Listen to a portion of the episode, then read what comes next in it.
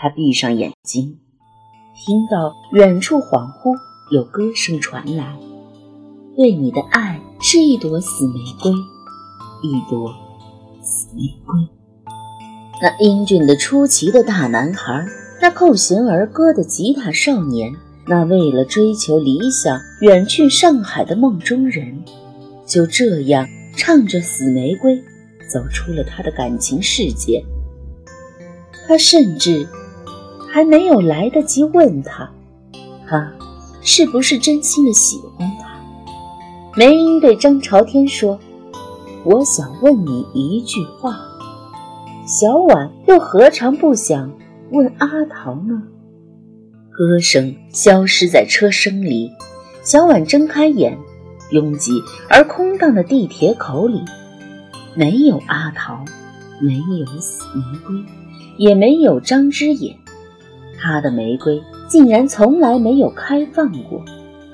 小婉越发后悔，也许不该考验张之野，他那么忙。又要采访，又要写稿，又要应酬，又要同自己约会，怎么记得住哪里才是老地方？这会儿他找不到自己，不知多着急呢。不如还是打电话告诉他自己在这里等他吧，何苦彼此折磨？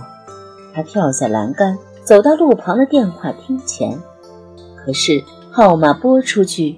却是占线的声音。知野的电话是永远占线的，那么多接连响起的铃声，到底都是谁拨给他的呢？当自己的电话打不通的时候，是否有另一个女孩站在另一个街口，在电话里与他融融私话？是因为那个女孩占了他的线？于是自己便只落得一个空落的盲音了吗？霓虹灯次第亮起，车子拉着长长的鸣笛从身前穿行而过，不法小商贩们又游魂一样的出动了，充满诱惑的叫卖声此起彼伏，那么热闹喧哗的首都之夜，而小婉的心里如此清冷。充满着难言的寂寞，他忽然想，自己到底了解张之野多少呢？又了解阿桃多少？雷音的话响起在耳边：“你爱过吗？”他也问自己：“你爱过吗？”对阿桃，对张之野，是爱情吧？情深几许？他觉得茫然。觉得空虚，觉得若有所失。十九年来，自己其实并不真正懂得爱，像梅英那样的去爱，即使爱了，也不懂得如何去把握。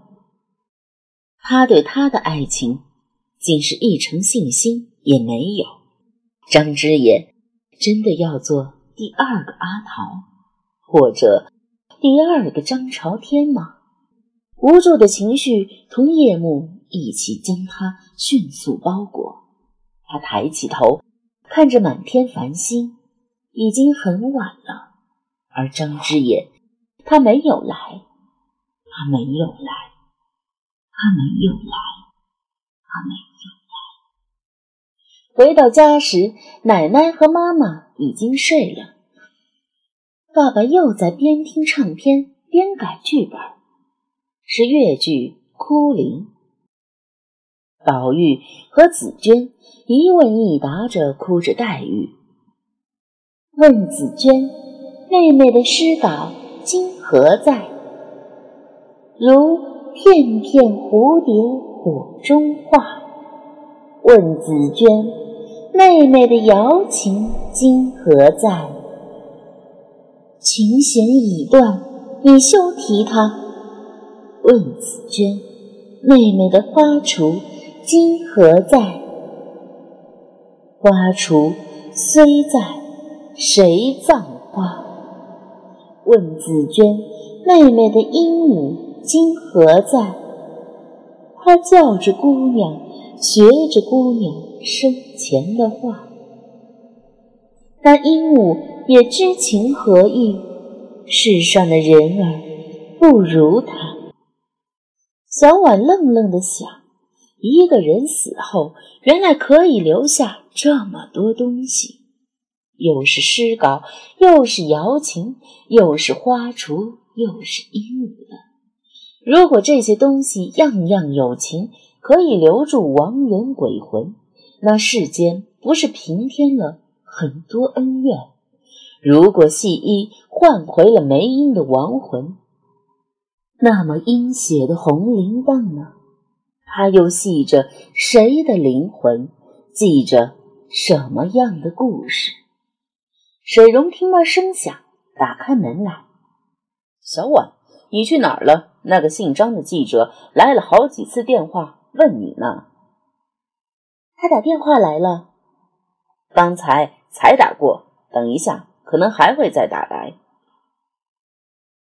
小婉心情立刻好起来，闪身进了老爸的书房，看到桌子上红心式玻璃壶里正煮着咖啡，便说：“我也喝一杯，小心睡不着。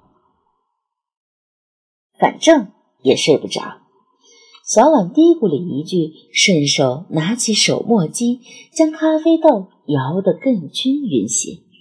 水溶一直不喜欢用电动咖啡壶，他说：“水只是在咖啡粉上打了个滚，就流下来了。那咖啡怎么会有香味儿？